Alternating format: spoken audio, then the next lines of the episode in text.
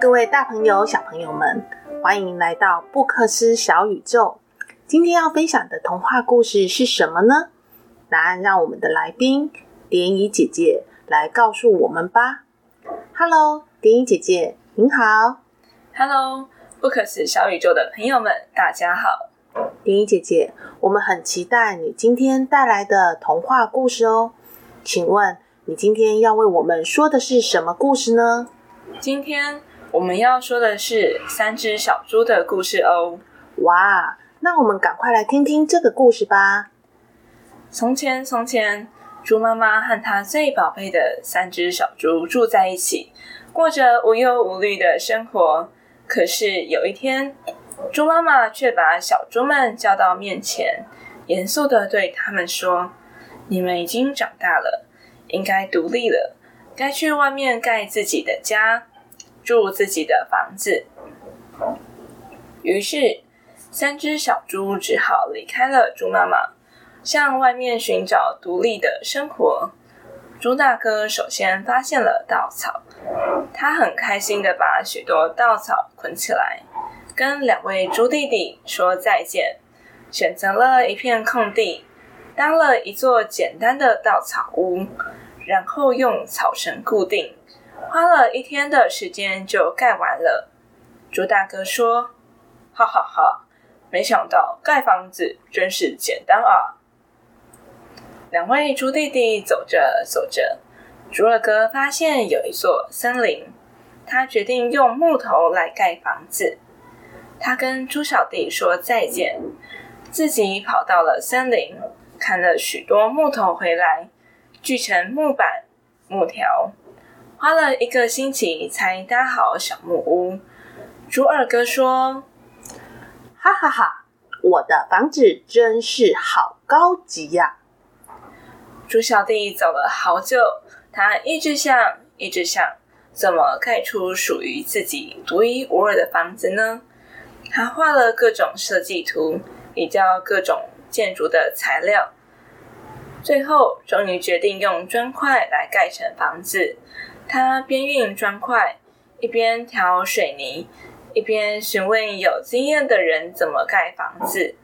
因为听说这种房子非常的坚固，不怕风吹雨打。猪小弟每天早出晚归，一趟一趟地搬回一块块石头打地基，再一块块的堆砖头，慢慢的盖出一栋红砖屋。猪大哥和猪二哥在一旁取笑说：“猪小弟，盖房子明明就很简单。”你就是想这么多，才会那么辛苦。只有傻瓜才会这么做。猪小弟毫不理会，依旧日夜不停地工作。猪哥哥们休息了，他还是不停的劳动。就这样，整整过了三个月，他的新房子终于也盖好了。猪小弟说：“哇，我梦中最坚固的房子。”终于盖好了，真的好累呀、啊！没想到过了几天，大野狼从监狱里逃出来，发现小镇里有新的三栋房子。他偷偷的跟踪了几天，发现有三只小猪住在里面。他非常开心，心里却打着坏主意。他想：太棒了！要是能抓到这三只小猪，我就可以大饱口福啦！哈哈哈！大野狼先跑到猪大哥的屋子前，大叫：“Hello，新邻居您好，我带礼物来拜访您，请开门。”猪大哥听到这可怕的声音，发抖说：“我不需要礼物，谢谢。”大野狼说。那我就只好把你的房子吹倒啦！哈哈哈！大野狼，呼呼呼，大口吹气，一下子，猪大哥的稻草屋就被吹垮了。猪大哥看到大野狼，吓得赶紧往猪二哥家里跑，边跑边喊：“二弟，二弟，快开门，救命啊！”猪二哥开门一看。一只大野狼追了过来，赶紧让大哥进了屋，关好门。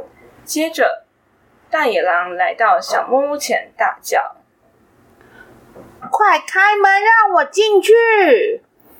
两只小猪发抖说：“我们才不要开门，你会吃掉我们。”大野狼说：“好，看我用力吹倒你们的房子！”呼呼呼！没想到屋子吹不倒，但大野狼改成用力的撞房子，砰砰砰！猪二哥的小木屋也被撞倒了。两只小猪赶紧往猪小弟家里跑。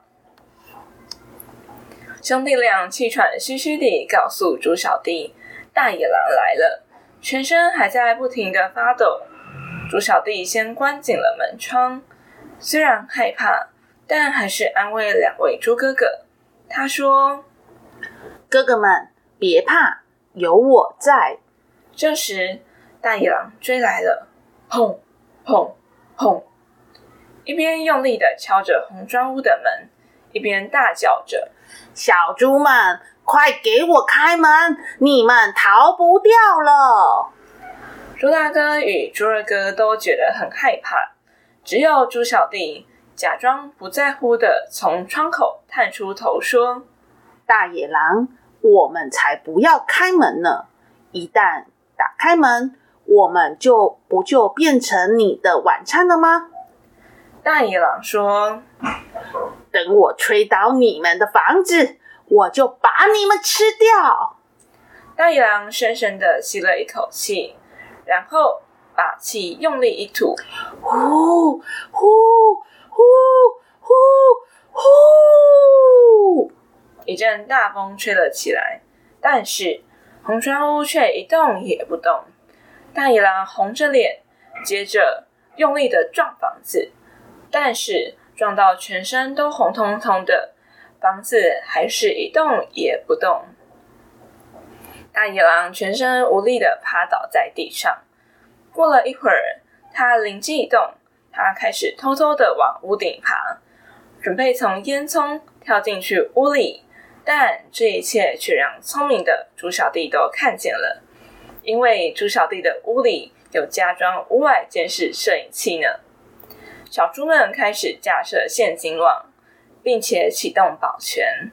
当大野狼从烟囱跳入屋子里时，正好掉进一个大网子里，动弹不得。这时，远方的警车声音也越来越近，一群狗警察们把大野狼团团围住，将大野狼带走了。而三只小猪再也没有大野狼的骚扰，快快乐乐的过日子。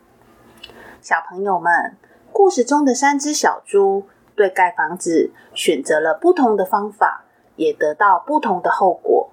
听完这个故事，你可以想一想，观察一下身边厉害的人，他们都用什么样的态度在做事情呢？